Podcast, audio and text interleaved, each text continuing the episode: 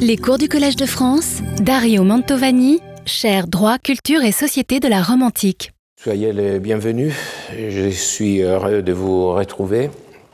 Nous entrons dans la dernière partie du cours consacrée cette année au bon usage des richesses et à la relation entre économie et droit dans la pensée romaine.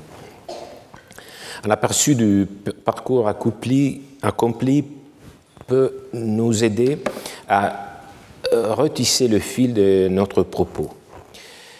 Le point de départ a été l'exploration de la pensée économique des anciens, qui prit la forme d'une réflexion morale sur l'acquisition et la gestion du patrimoine familial.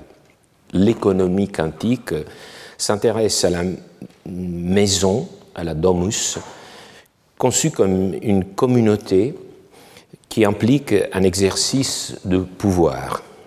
Sur cet arrière-plan, nous avons ensuite abordé les sources juridiques pour vérifier si et dans quelles limites elles livrent des informations sur la vie économique romaine. Nous avons notamment exploré la typologie des esclaves et leur emploi, tel que le testament le font transparaître. Les décisions des juristes ont été ensuite explorées pour voir si elles laissent entrevoir une idéologie, notamment une aversion au luxe considérée par les Romains comme la cause principale de euh, leur décadence.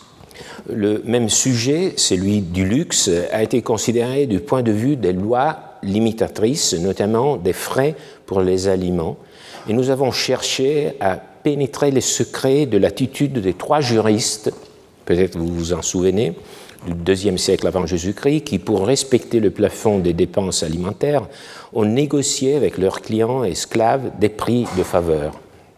Cela nous a conduit vers la dimension des attentes sociales, attentes sociales, c'est-à-dire un concept de la sociologie qui nous parle de ce, que, ce qui appartient à notre même couche sociale s'attend de nous et qu'est-ce que nous nous attendons des autres?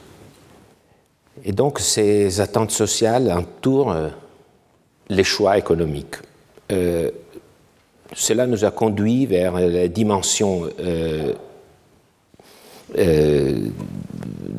nous, nous, avons vu l'attitude assez réticente des élites a entamé des poursuites judiciaires que nous avons étudiées par les biais de l'affaire qui opposa, peu de mois avant sa mort, Cicéron à son ancien beau-fils Dolabella, qui ne restituait pas la dot à la pauvre Tullia.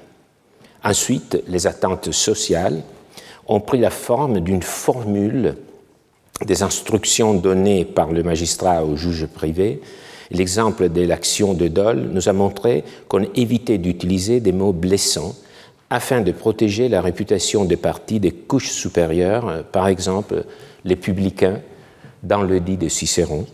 La gestion du patrimoine nous a paru donc indexée sur des valeurs qui n'étaient pas seulement ceux de la maximisation de la richesse. Nous avons ensuite réfléchi au justum pretium, euh, la juste valeur des choses qui nous a ouvert un aperçu sur l'idée romaine de marché et sur la notion d'équilibre dans le contrat et la rescission en cas de déséquilibre excessif.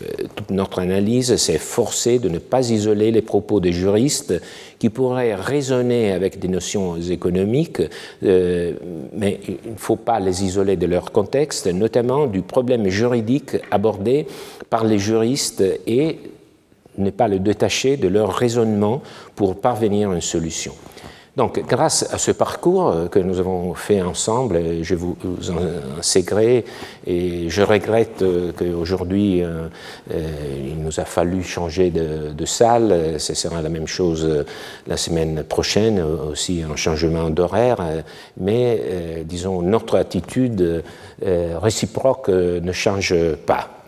Et donc, grâce à ce parcours, dans la deuxième et dernière partie de notre cours, nous aborderons de façon directe la question de fond, si les Romains utilisaient ou pas des critères économiques pour prendre des décisions.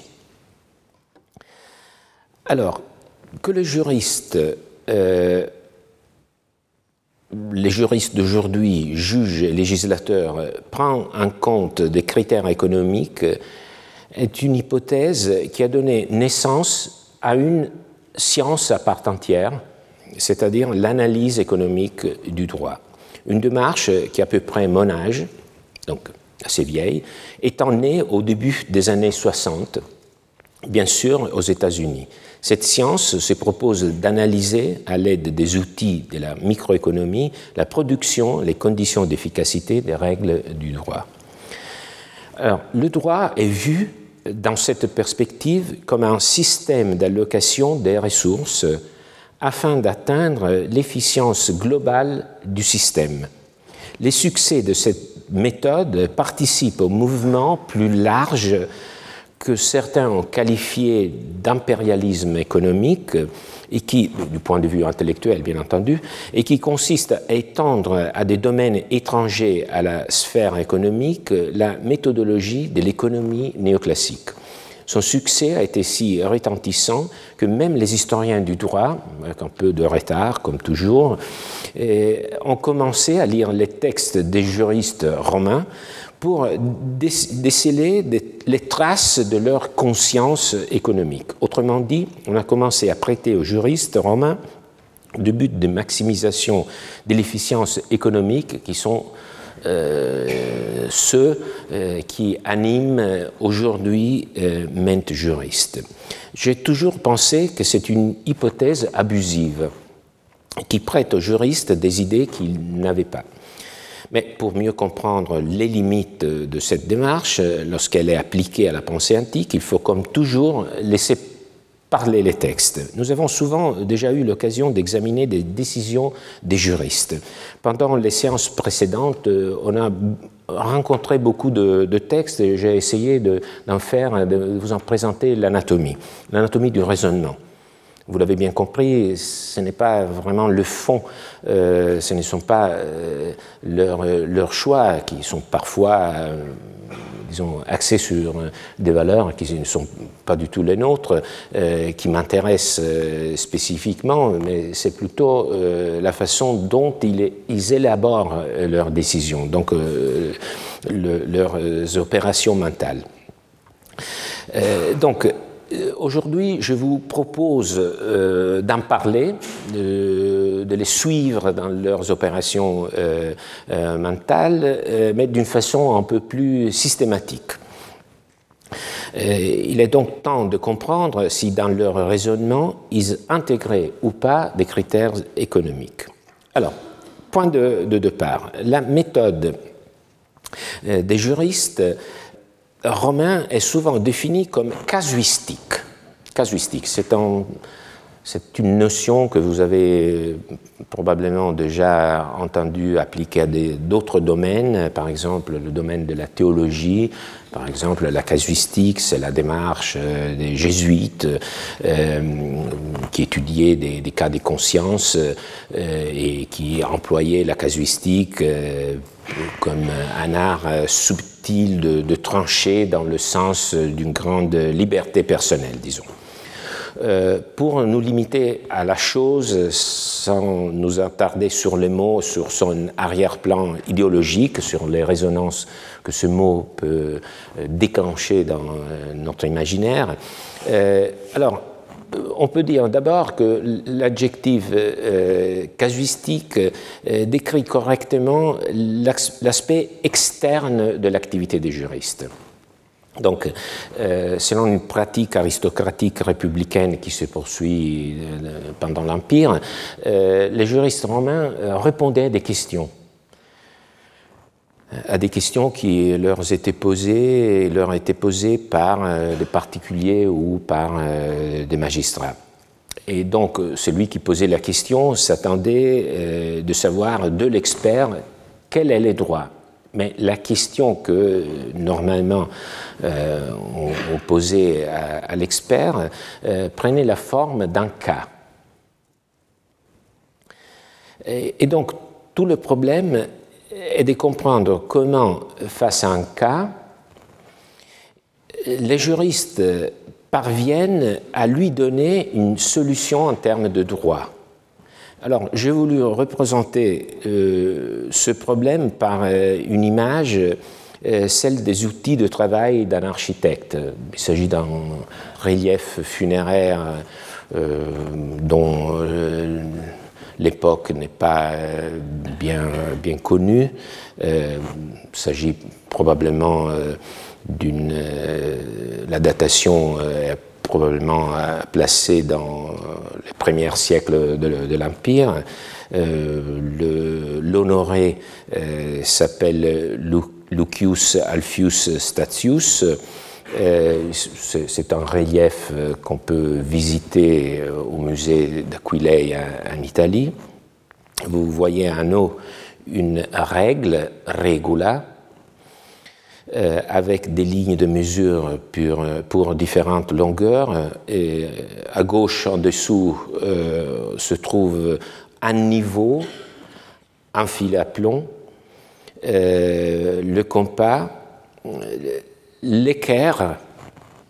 C'est une notion assez importante parce qu'en latin, l'équerre, on l'appelle norma, la norme.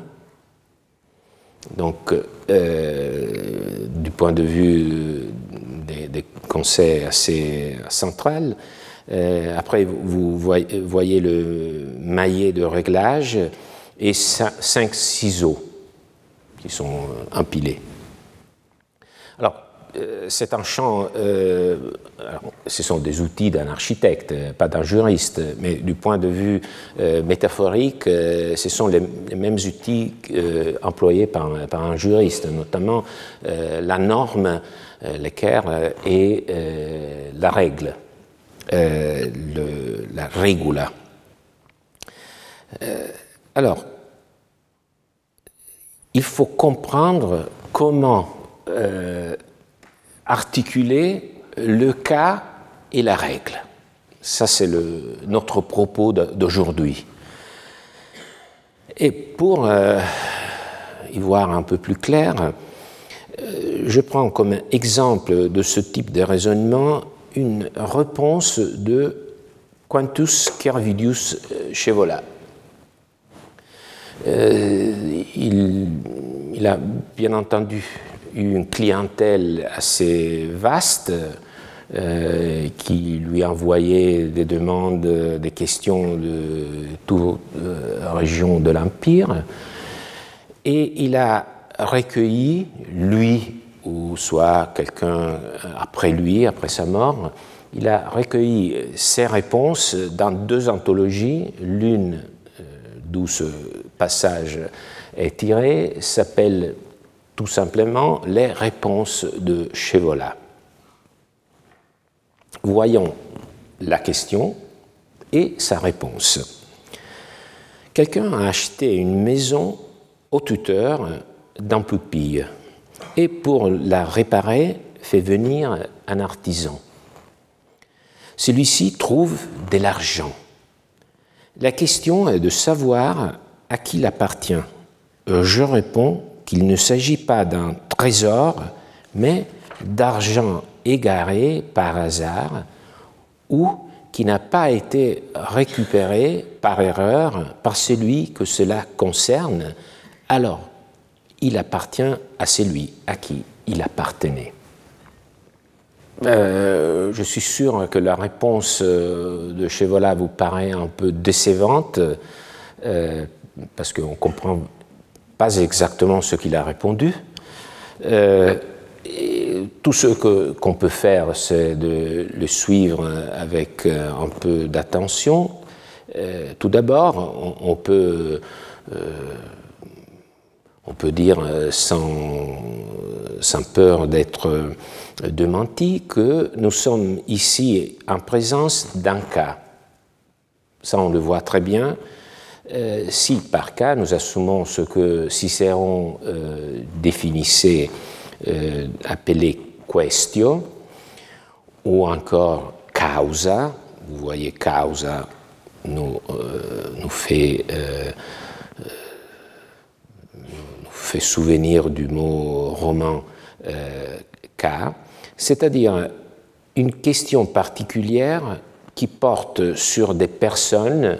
Vous avez vu qu'il y a ici un acheteur, il y a un poupille, il y a un ouvrier, des lieux, il y a une maison, euh, des époques, ça on ne comprend pas très bien quel est le, point de repère chronologique, des actions, oui, il y a un agir, euh, euh, des interactions entre les acteurs, il y a des circonstances déterminées qui font que ce, ce schéma répond à la définition d'une causa. C'est un cas. Pour le dire autrement, euh, un cas est tout simplement ce qui arrive. Ce qui arrive. Parfois, il faut accepter ce qui arrive. Il survient et il pose en tant que tel des questions auxquelles il faut répondre. Ressoudre un cas signifie profiler un fait sous le droit. Mais les juristes ne travaillent pas directement avec les faits. Ils travaillent avec des faits stylisés. Ça, c'est un point très important. Les juristes n'arrivent jamais à s'emparer de la réalité. Ils travaillent toujours par les biais d'un écrin, ce sont les mots. Donc nous travaillons avec des cas qui ont été stylisés, qui ont été verbalisés, qui ont été déjà catégorisés par les mots. Le fait stylisé est une squelette euh, des situations qu'il faut qualifier du point de vue de droit. Alors, nous comprenons que Casuistique, c'est un adjectif qui répond, qui décrit suffisamment bien un aspect de l'agir des juristes, c'est-à-dire qu'ils sont confrontés à des cas, commençons à comprendre que ce n'est pas une notion qui décrit complètement la démarche des juristes, parce que ça nous décrit seulement un côté de leur travail, le fait qu'ils sont confrontés à des faits qu'ils doivent qualifier, mais cette notion ne décrit pas la façon dont ils arrivent à élaborer les solutions. Et donc, si on se contente de, dire que la méthode des juristes romains était la casuistique, euh, on risque de dire euh, presque rien, d'utiliser un mot vide ou quand même très partiel par rapport à ce qu'il faisait. Alors, ce que je vous propose, c'est de comprendre la démarche des, juristes comme une démarche rationnelle. Donc, d'expliquer comment confrontés à un cas, ils arrivaient à une solution qui était raisonnable, reproductible, que les autres juristes pouvaient discuter et dont ils pouvaient discuter euh, les vertus, les points de force ou les faiblesses. Donc que la justification euh, de la solution que les juristes donnaient était euh, une structure euh, euh, qu'il produisait qui pouvait être soumise à un contrôle rationnel. Alors, qualifier de rationnel la pensée des juristes romains risque de, de, poser deux, questions et, de, sembler avoir deux, deux vices. D'une part, de rapprocher trop la démarche des juristes à quelque chose de complètement euh, réductible à la logique, euh, ce qui n'est pas exactement le cas. Deuxième euh, problème, c'est que euh, cela semble être un peu une sorte de idéalisation de la démarche des juristes. Donc, comme si je voulais vous présenter la démarche des juristes romaines comme, comme un modèle, comme quelque quelque chose d'exemplaire euh, qu'il faudrait reproduire dans notre propre euh, pensée. Alors, d'abord, euh, ce n'est pas nécessaire de le, proposer parce que la démarche des juristes romains est déjà dans notre, façon de, penser un juriste.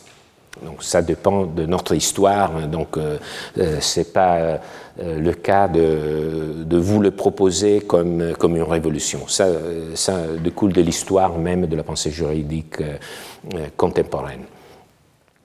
Euh, mais surtout, je voudrais réfléchir avec vous sur un côté pratique. quand je vous dis que les réponses des juristes romains devaient être contrôlables, c'est parce que les réponses des juristes euh, trancher des conflits d'intérêts.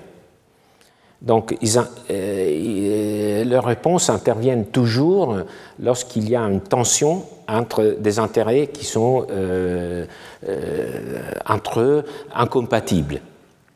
Donc, la réponse qu'un juriste donne, si elle est favorable à l'une des parties en jeu, peut être euh, attaqué par l'autre partie. Donc il y a toujours un contrôle social. Et ce n'est pas un contrôle social, euh, disons, un peu vague, c'est très euh, structuré, très présent. Parce que la réponse d'un juriste intervient dans un conflit d'intérêts très concret.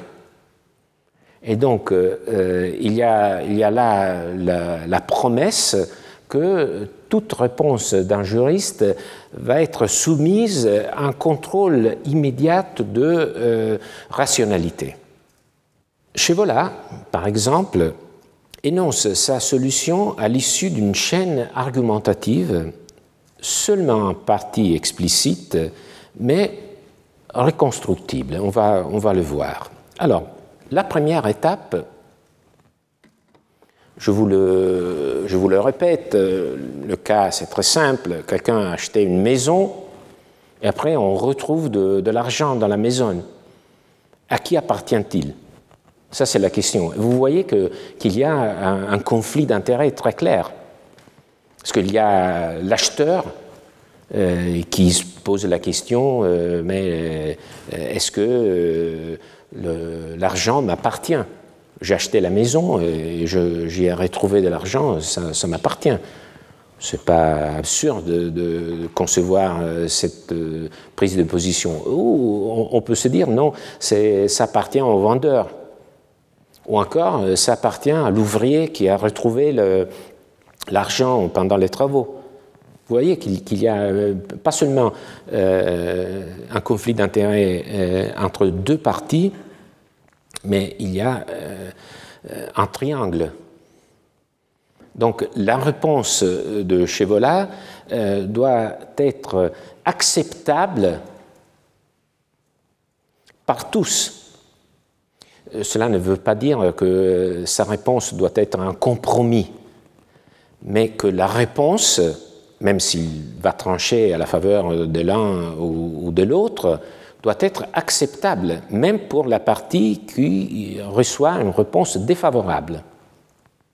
C'est ce champ euh, qui est à la fois intellectuel et, si vous voulez, un champ économique euh, qui s'instaure entre les parties qui assure un contrôle social de la réponse.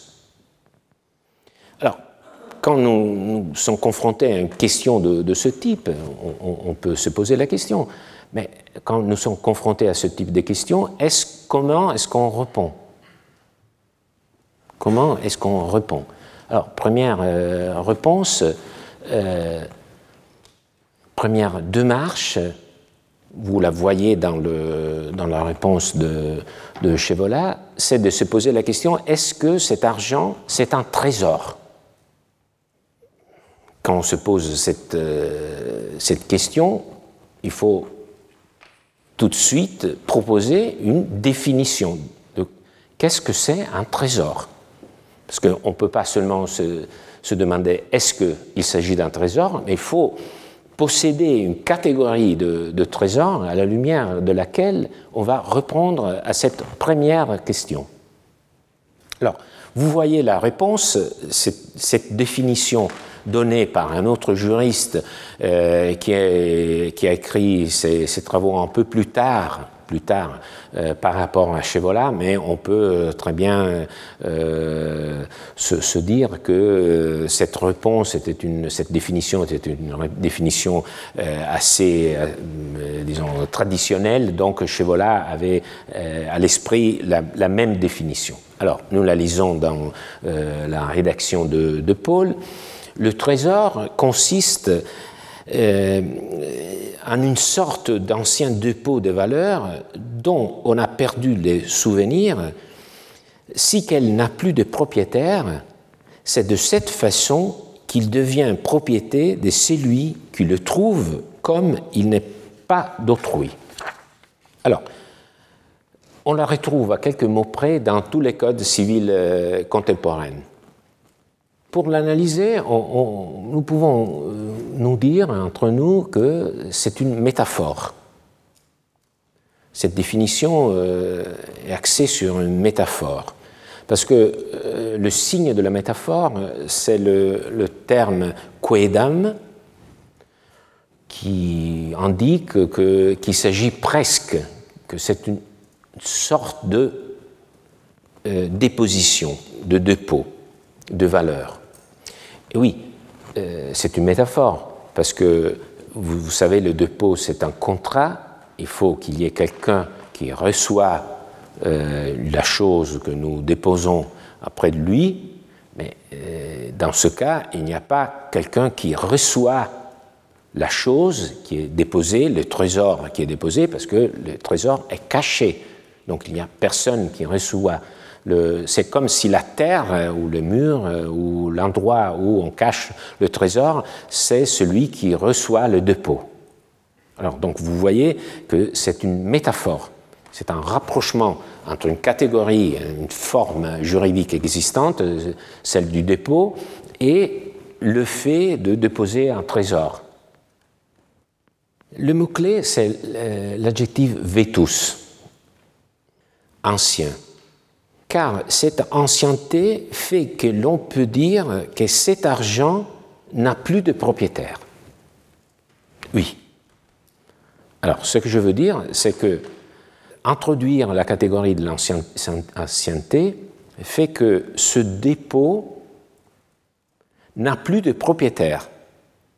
Il est détaché de son ancien propriétaire parce qu'on a perdu le souvenir de qui c'était ce propriétaire.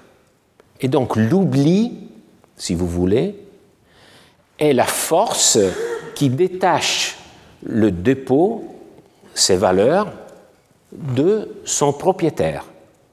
Et pourquoi doit-on détacher les valeurs du propriétaire?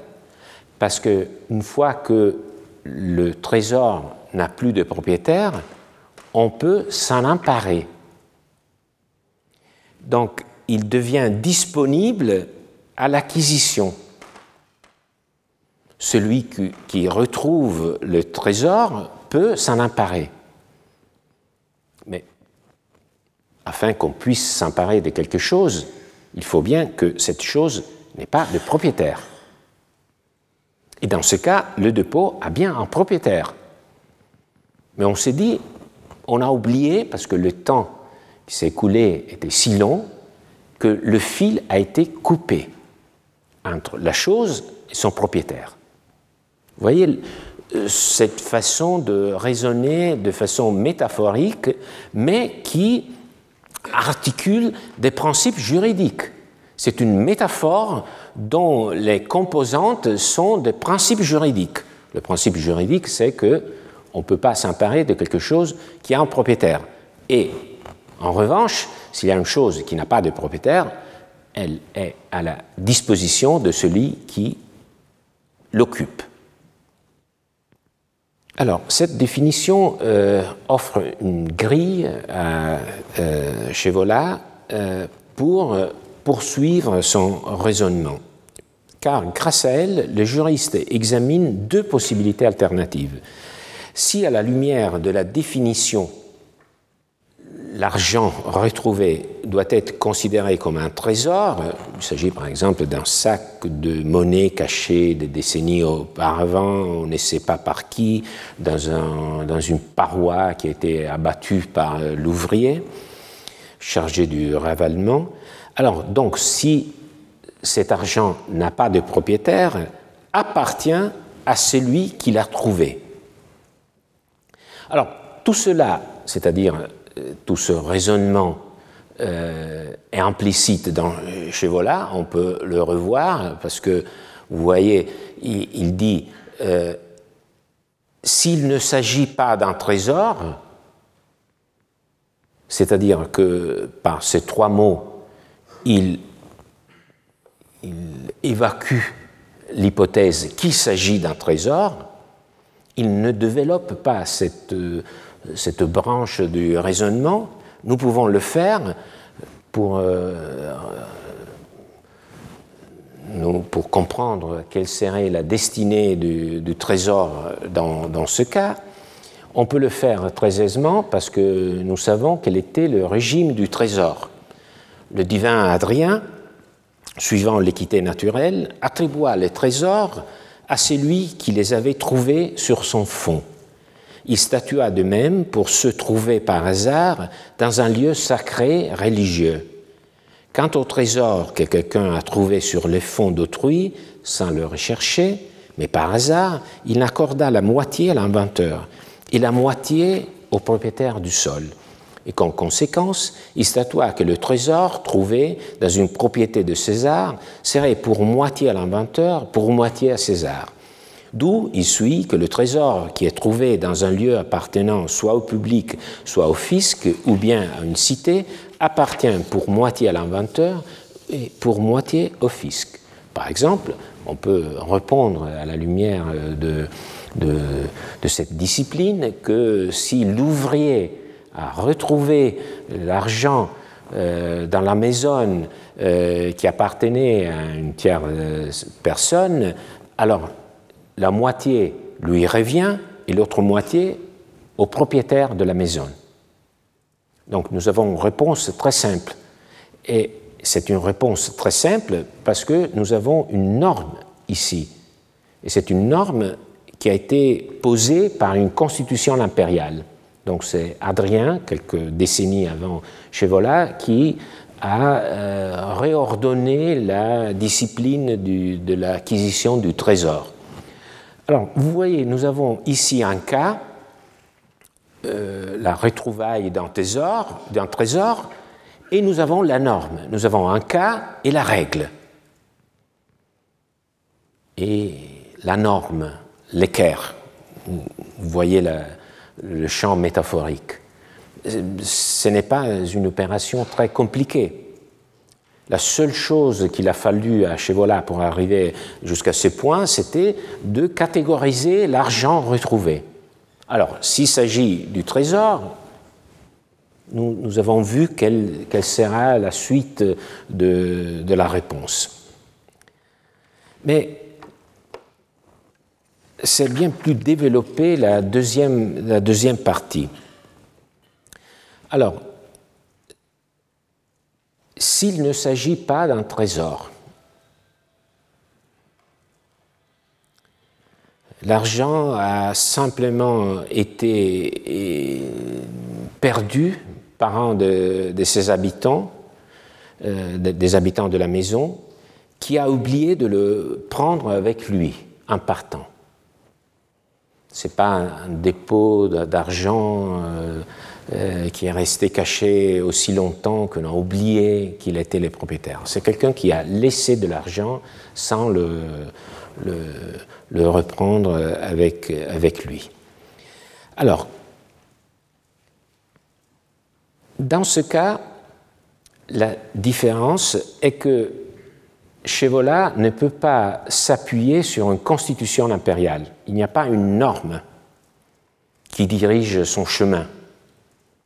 Donc comment peut-il décider à qui appartient l'argent laissé par euh, des habitants de ceux qui fréquentaient la, la maison? Alors, il y a ici également des points de repère. Alors, ce, que je vous propose, c'est de, de, faire le parallèle entre une décision, celle sur le trésor, qui est basée sur une norme très explicite posée par l'empereur, et une décision presque dans la même configuration de, cas, mais lorsqu'on a décidé qu'il ne s'agit pas d'un trésor, mais de, l'argent euh, oublié, comment peut-on décider si on n'a pas des normes? Alors, ici également, la décision est raisonnable parce qu'elle se fonde sur un certain nombre de préalables qui sont vérifiables. D'abord, on l'a bien compris, la définition de trésor, elle est utilisée en négatif. Donc nous avons une définition et nous disons euh, ce n'est pas un trésor. Deuxième point, on sait très bien que les biens meubles, l'argent est un bien meuble,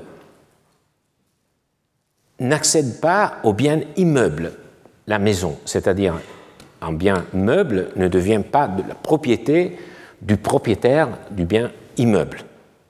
Un arbre, oui, parce que l'arbre s'est enraciné, devient en gros une partie de l'immeuble même, donc le propriétaire euh, d'un fond devient aussi propriétaire de l'arbre, mais si vous déposez un objet sur une table, l'objet que vous avez déposé sur la table ne devient pas de la propriété du propriétaire du table ou de la, maison. Donc c'est un principe très clair. Donc on peut très bien dire que dans ce cas, le bien meuble, l'argent, n'est pas devenu la propriété du propriétaire de la maison. En plus, on peut se poser la question, est-ce que celui qui a oublié l'argent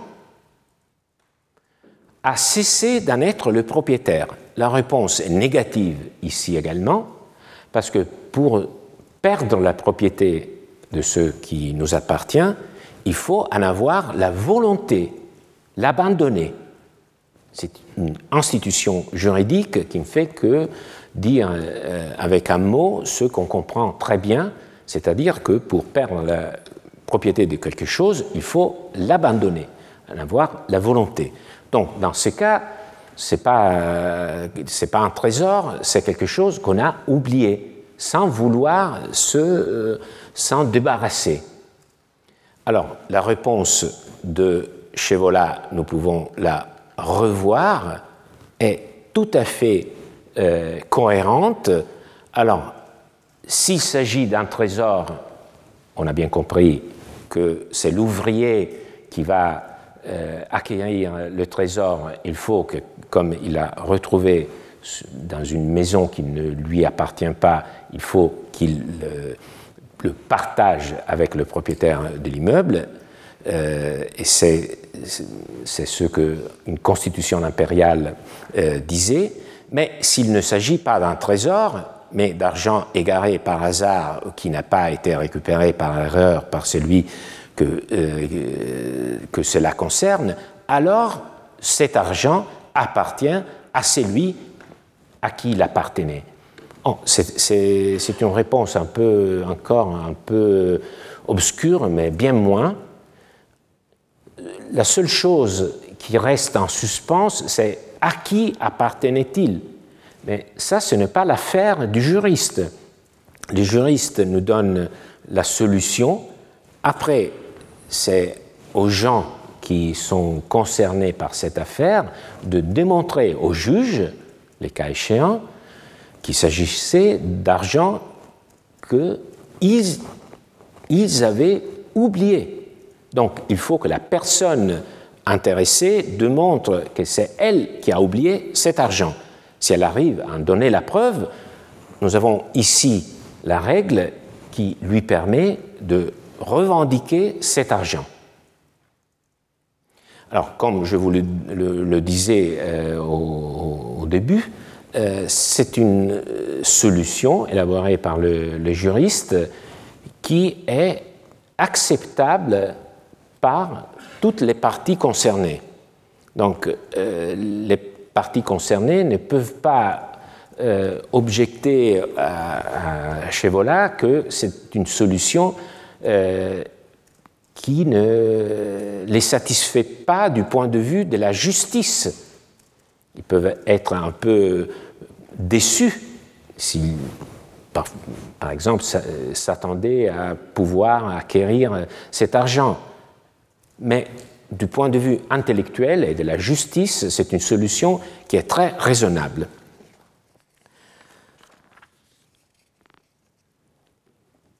Alors, je pense que l'anatomie de, cette réponse de Chevola montre en quel sens on peut parler d'une méthode des juristes romains. À savoir, on peut parler d'une pensée qui suit des règles argumentatives. Les jurisconsultes considèrent le cas concret que le client soumet à leur attention comme le représentant d'une catégorie de cas dotés des traits communs auxquels s'appliquerait donc la même décision qu'ils énoncent pour les cas spécifiques, celui pour lesquels ils ont été consultés. Donc, dans ce cas spécifique, les juristes chez Vola voient un problème susceptible d'être formulé en termes plus ou moins généraux et de recevoir une solution tout aussi générale.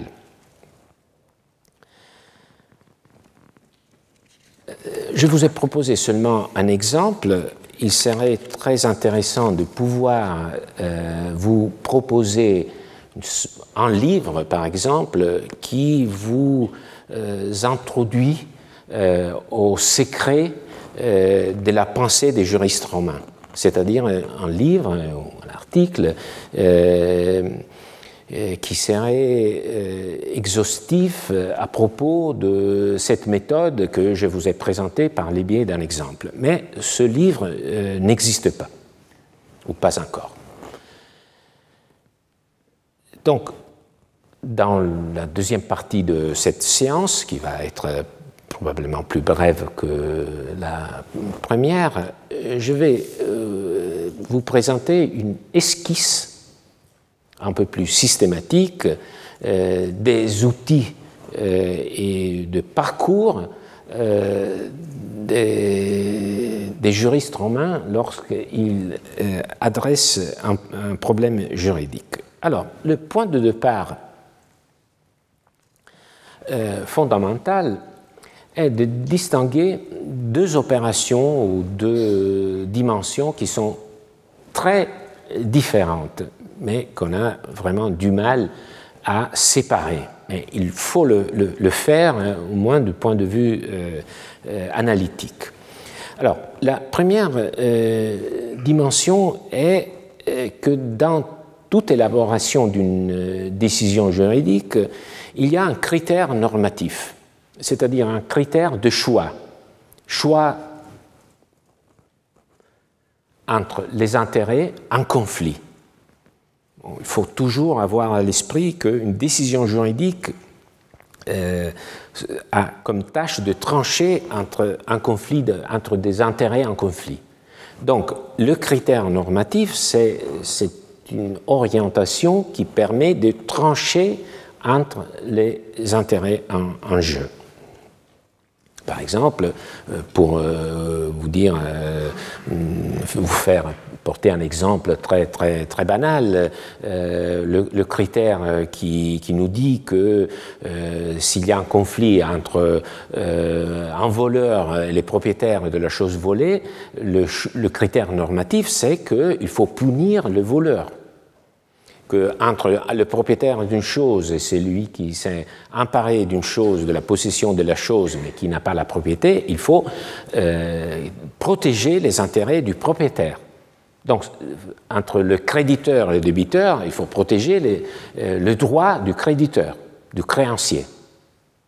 Vous voyez, ce sont des choix qui tranchent euh, entre des, intérêts qui sont en, opposition.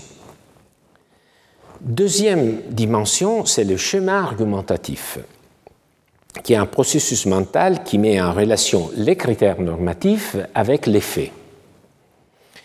Alors, je vous propose, euh, tiré d'un travail de, Albert Johnson et Stephen Toulmin, mais ce n'est pas un, travail qui est consacré au droit romain, donc euh, euh, c'est un, travail consacré plutôt à, cette façon de penser par cas, et qui me paraissait assez bien illustratif de, la question. Donc vous voyez ici d'abord le schéma argumentatif déductif. Donc nous avons dit qu'il faut euh, distinguer entre euh, critères normatifs et schéma argumentatif.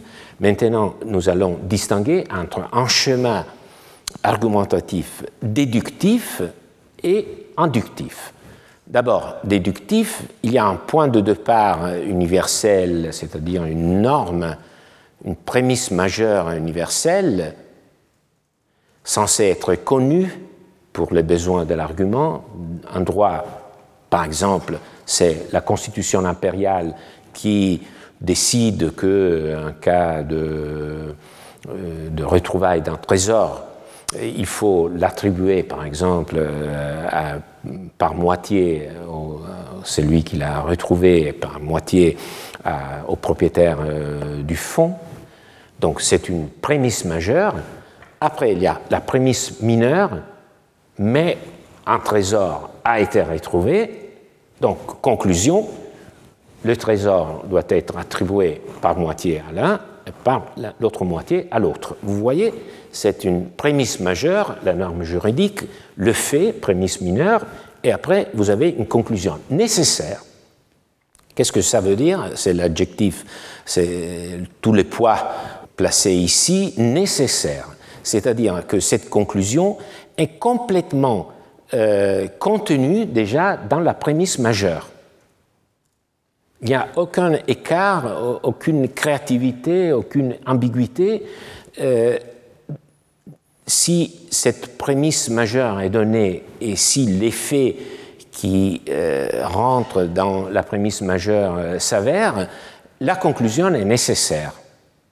Et je l'ai déjà expliqué, j'ai explicité ici que cette prémisse majeure dans le raisonnement juridique est un critère normatif, par exemple une norme juridique. Deuxième schéma, schéma inductif. Alors, le schéma inductif euh, donne comme résultat une conclusion vraisemblable, mais ce n'est pas une conclusion nécessaire. C'est probable, convaincante, c'est probablement la meilleure des réponses possibles, mais ce n'est pas nécessaire. Parce que nous avons une situation de, fait qui ne rentre pas exactement dans la prémisse majeure. C'est une situation qui a normalement une rassemblance avec la situation prise en compte par la prémisse majeure, mais qui euh, n'intègre pas exactement la situation prise en considération par la prémisse. Et donc, la réponse n'est pas entièrement contenue dans, euh, dans la prémisse, comme dans le euh, schéma déductif. Alors, je passe sur cet exemple pour venir maintenant aux prémices normatives. Donc nous avons vu qu'il y a un schéma qui met en relation le critère normatif avec le fait. Maintenant, il faut euh, adresser notre attention, porter notre attention sur les schémas normatifs, sur, pardon, sur les critères normatifs, sur ce qui permet de trancher entre les intérêts en jeu. Alors, euh, sans surprise, euh, on, voit qu'en tête de, notre liste, il y a la loi, les lois. parce que la loi est considérée aussi par les Romains la règle la, plus puissante, donc le critère normatif primaire. Il faut dire un mot euh, suivant une opinion fortement conditionnée euh, par les discussions euh, du XIXe siècle et notamment par la rivalité entre l'Allemagne et la France, et déterminée par le fait que la France avait promulgué un code civil avant l'Allemagne, euh, une discussion rétrospective a été portée, un regard rétrospectif a été porté sur les juristes romains par les historiens du droit allemands, en disant que les juristes romains, et plus en général le monde romain, ne connaissaient pas beaucoup de lois. C'est comme dire le code civil n'est pas si important que ça. Euh, à Rome, on se passait d'un code, on se passait de la législation. C'était les juristes qui décidaient sans avoir la loi comme point de repère. Ça, c'est un peu le cadre un peu simpliste, euh, je reconnais, de cette discussion euh, qui a eu lieu au XIXe siècle. Et comme souvent les discussions au XIXe siècle, elles se poursuivent au XXIe siècle, euh, avec la différence que XIXe siècle, on comprenait quels étaient les enjeux idéologiques. Donc, on était attentif à ne pas confondre la réalité avec l'imaginaire. Aujourd'hui, nous avons seulement les résultats de ce type de discussion et on a plutôt tendance à les prendre au sérieux. Et donc, conséquence, on pense effectivement, tout le monde est convaincu que les Romains ne connaissaient pas beaucoup de lois. Euh, je peux vous dire que les sources nous disent le contraire. C'est-à-dire que les lois euh, publiques euh, votées par, par le peuple étaient assez nombreuses. Mais c'est très intéressant de comprendre comment le regard contemporain peut euh, déformer le passé.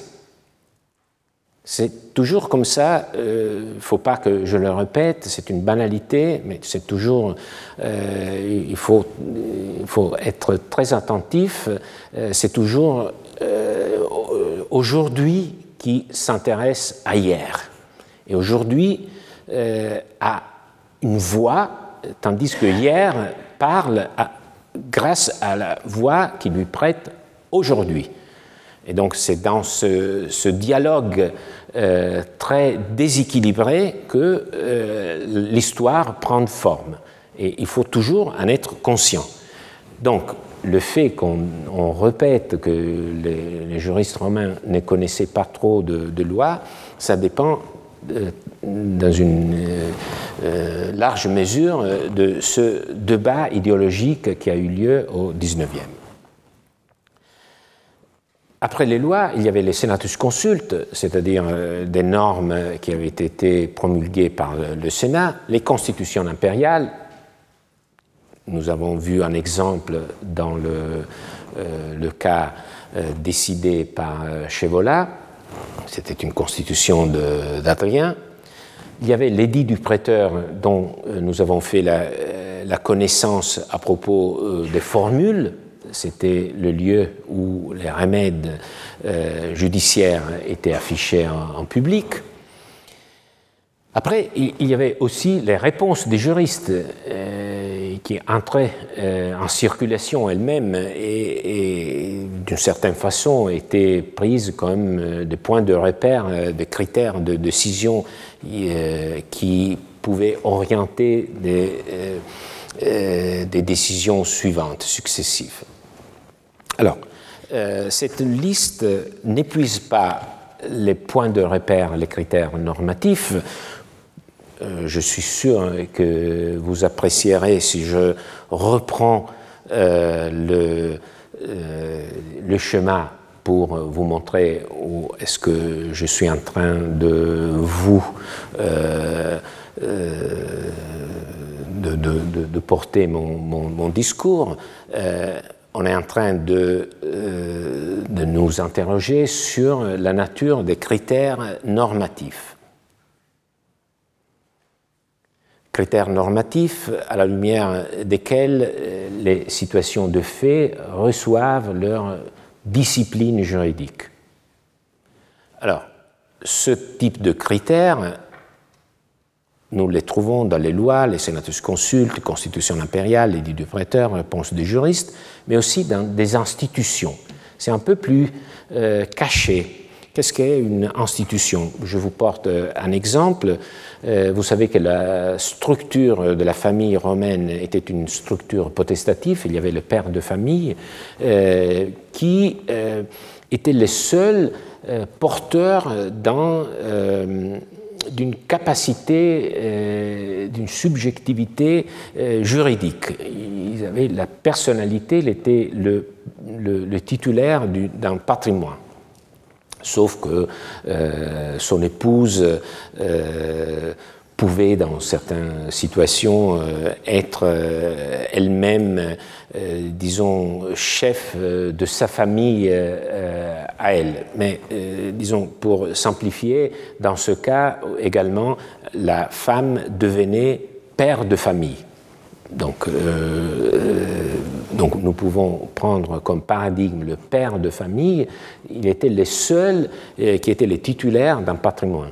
Et par exemple, les enfants étaient au même titre euh, sous le pouvoir euh, du, père de famille euh, au même titre des esclaves. Donc ils étaient sous le pouvoir du père de famille, même s'ils étaient libres, mais ils étaient sous le pouvoir du père de famille et ils faisaient partie d'une certaine... On, peut en discuter, mais ils, faisaient partie du patrimoine du, père de famille. donc, vous comprenez que cette configuration de la famille détermine euh, beaucoup de solutions juridiques. Par exemple, euh, tous ceux qui concernent le, les modalités d'acquisition du patrimoine sont déterminés par euh, cette configuration. Par exemple, si un esclave ou un fils de, famille acquiert quelque chose, c'est pas lui qui l'acquiert, parce qu'il n'a pas un patrimoine. Euh, il acquiert quelque chose qui devient de la propriété du père de famille. Où est-ce qu'on trouve ce principe Nulle part. On le retrouve dans la configuration de cette institution. Donc vous voyez, il y a des institutions qui sont déterminantes pour fournir des critères de décision. Après, il y a des formes. Euh, j'aime bien que ça devient un peu plus compliqué parce que je pense que cette liste pour vous, euh, ça ne pose pas de problème de la comprendre, mais lorsqu'on commence à parler d'institutions, de configuration de potestative de la famille, ça commence à être un peu plus compliqué. Les formes, comment est-ce que des formes juridiques peuvent euh, donner naissance à des critères normatifs? Oui, par exemple, il y avait tout un répertoire d'actes par la balance et les reins, la balance euh, qui pesait les reins, qui euh, avait la fonction de monnaie. Alors, par exemple, pour acquérir un fonds ou un esclave, il fallait l'acquérir par le biais de, ce rituel qui était une sorte de euh, disons, des stylisations d'un achat avec le paiement euh, et avec la balance euh, pour peser le prix. alors, les actes qui s'accomplissaient par la balance et les reins étaient très rigides.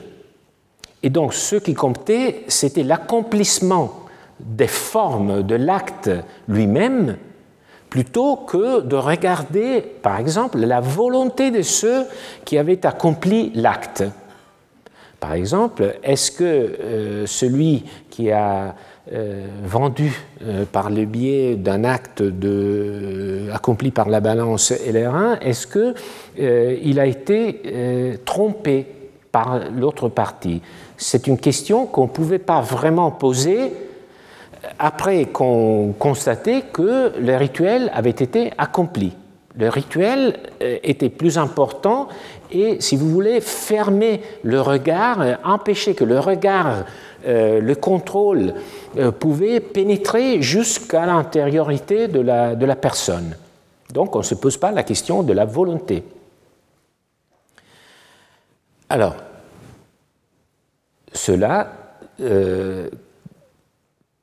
crée des critères de décision qui découlent de la rigidité des formes. Mais il y a aussi des règles. Des règles, vous voyez ici, par exemple, la règle qui dit que euh, ce qui euh, se trouve sur euh, un fond appartient au propriétaire du fond. On, l'a dit. Euh, nous l'avons dit, par exemple, l'arbre qui se trouve sur le fond appartient au propriétaire du fond. Mais plus, disons, largement, l'édifice bâti sur un fond appartient au propriétaire du fond, même si l'édifice a été bâti avec des matériaux qui appartiennent à une tierce personne. C'est le, le principe de l'accession superficies solo cedit. Ou, par exemple, le, principe qui veut que euh, dans l'interprétation du testament, on favorise toujours une interprétation favorable à la validité du testament. Donc, il peut y avoir euh, des, cas où euh, on est un peu en doute, est-ce que le testament est valable du point de vue juridique? Et les Romains ont élaboré une règle, il faut toujours décider de façon à que, disons, le cas aboutit à la validité du testament. J'aimerais vraiment vous poser la question et entendre votre réponse. Pourquoi on décide cela Et quelle est l'alternative? L'alternative est de dire s'il y a un problème dans le testament, on décide que le testament n'est pas valable.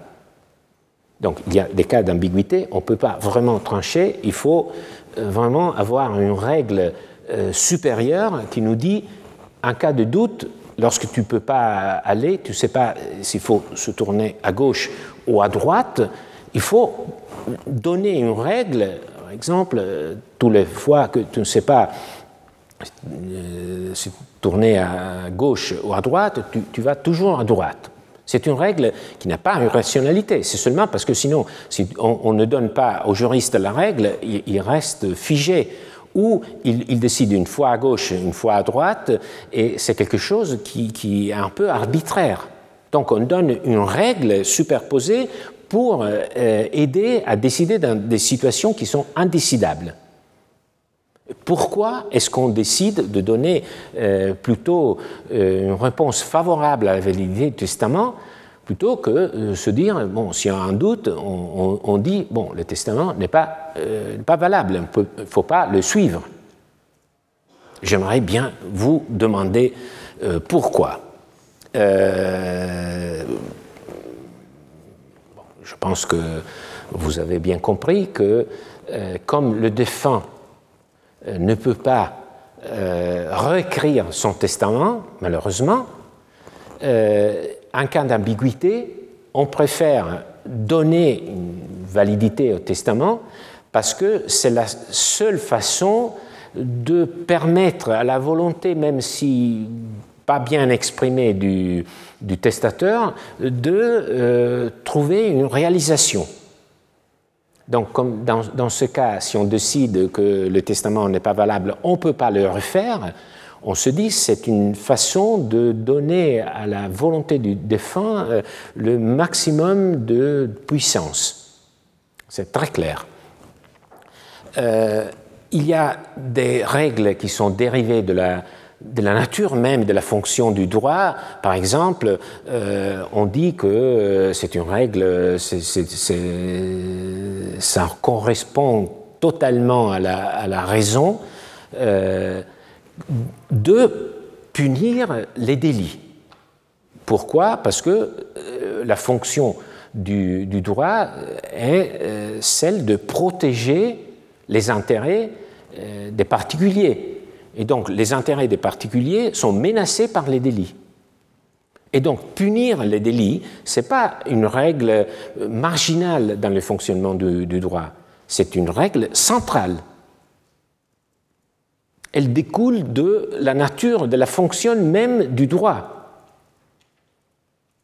On peut peut-être euh, considérer que c'est un peu dur comme, euh, comme attitude, mais si on conçoit le droit comme protection des intérêts, vous voyez que la peine est, euh, un outil qui est presque euh, inéluctable.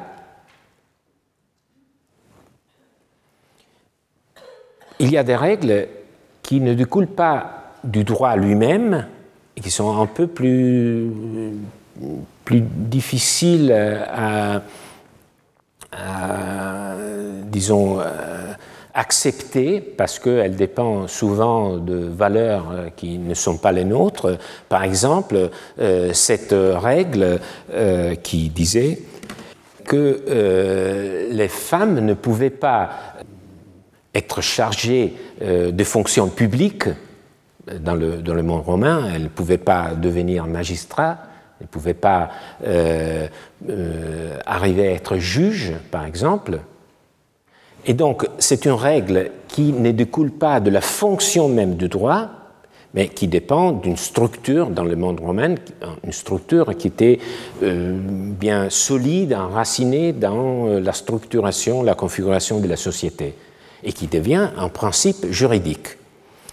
Euh, il y a des règles qui dépendent d'une anthropologie sociale plus, plus, plus large, par exemple la règle qui permet l'autodéfense ça dépend d'une anthropologie qui fait que la première possibilité et peut-être nature de l'homme, c'est de survivre.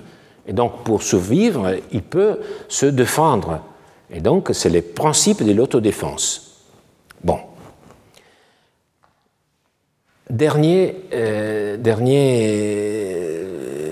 dernière dimension euh, des critères juridiques, ce sont les mots valeurs. Alors, dans les discussions des juristes, on retrouve souvent des mots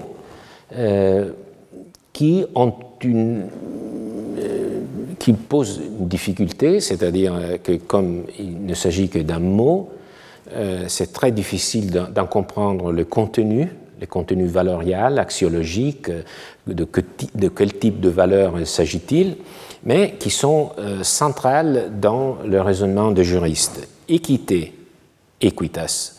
C'est les mots auxquels nous avons euh, consacré euh, le, euh, le, cours de l'année précédente. Utilité, humanité, bénignité. Donc, il y a des mots qui ont une valeur en tant que critère de décision. Alors, je voudrais seulement, on est à la fin de notre séance, mais je vous invite un peu à réfléchir sur la nature de ces mots valeurs, parce que cela éclaircit l'ensemble de notre discours. Alors, qu'est-ce que euh, nous comprenons comme euh, mot valeur, critère de décision C'est un point de repère pour nous orienter dans le choix de l'intérêt à protéger. Il y a deux intérêts, il faut choisir lequel des deux intérêts en conflit il faut euh, prioriser. Donc, il s'agit, un critère de décision est toujours une façon de donner une priorité euh, à un intérêt, un conflit avec un autre. Alors, est-ce qu'on peut dire que équité, donne un critère? Oui et non. Parce que si on comprend que équité, c'est un mot vague, euh, on peut se dire euh, c'est pas un critère, c'est seulement une justification euh, après coup pour dire que j'ai bien décidé parce que ma décision est équitable, sans devoir expliquer pourquoi j'ai fait ça. Je fais ça parce que c'était juste. Mais ce n'est pas une justification. Nous avons vu que les juristes, ils expliquent pourquoi ils arrivent à une solution. Donc, il faut nécessairement que nous comprenions que dans ce type de, de, mots euh, se cache un, critère de décision. Et il faut toujours euh, retrouver lequel. Alors, je peux vous dire que par exemple, par humanité, on a bien discuté parce qu'il y a des mots qui, euh, qui entrent en résonance avec notre propre humanité. Humanité, c'est un mot qui entre en résonance euh, très profonde. Euh, c'est pas exactement l'humanité telle que nous la concevons aujourd'hui. Euh, je dirais que humanité, c'est plutôt de l'ordre de la sociabilité. C'est pas un mot que j'aime bien, euh, sociabilité. C'est pas mon mot préféré. Euh, mais euh, je pense que l'humanité a un peu à, voir avec cette idée de, de, comprendre comment les choses fonctionnent dans, une, dans un milieu. Et donc, il faut être attentif à autrui, c'est un peu la, la bienséance presque.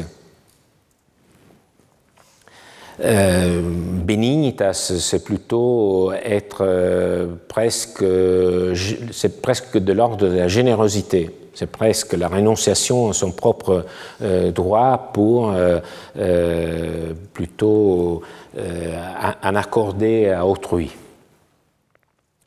Mais équité utilité, c'est un couple bien plus présent, fréquent dans les décisions des juristes et euh, qui euh, un couple qui arrive vraiment au cœur de notre discours. Parce que nous avons ici probablement, d'une part, l'équité en tant que critère d'équilibre, de répartition juste, et nous pourrions j'utilise les conditionnels, comprendre par utilité des considérations d'ordre économique. Et donc, nous pourrions nous demander si nous n'avons ici, après avoir décortiqué le, raisonnement des juristes romains, nous ne sommes pas parvenus euh, au noyau, et euh, s'il ne faut pas euh, comprendre que nous avons dans la justification euh, des juristes romains aussi un critère économique. Euh, vous l'avez compris, euh, ça va être la question que nous allons aborder dans les trois prochaines séances.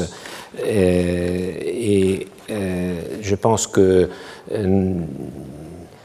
ça va être assez intéressant euh, de euh, suivre euh, ce parcours, non pas par le biais d'une discipline comme l'analyse économique du droit, qui est superposée au texte des juristes romains, mais de le faire à partir de leur propre mentalité, de leur propre vocabulaire. C'est ce que nous allons faire à partir de la prochaine euh, séance qui va avoir lieu euh, non pas à 14h30, mais à 11h euh, du matin du 18 mai. Et je vous remercie beaucoup de votre attention. Retrouvez tous les contenus du Collège de France sur www.colège-2-france.fr.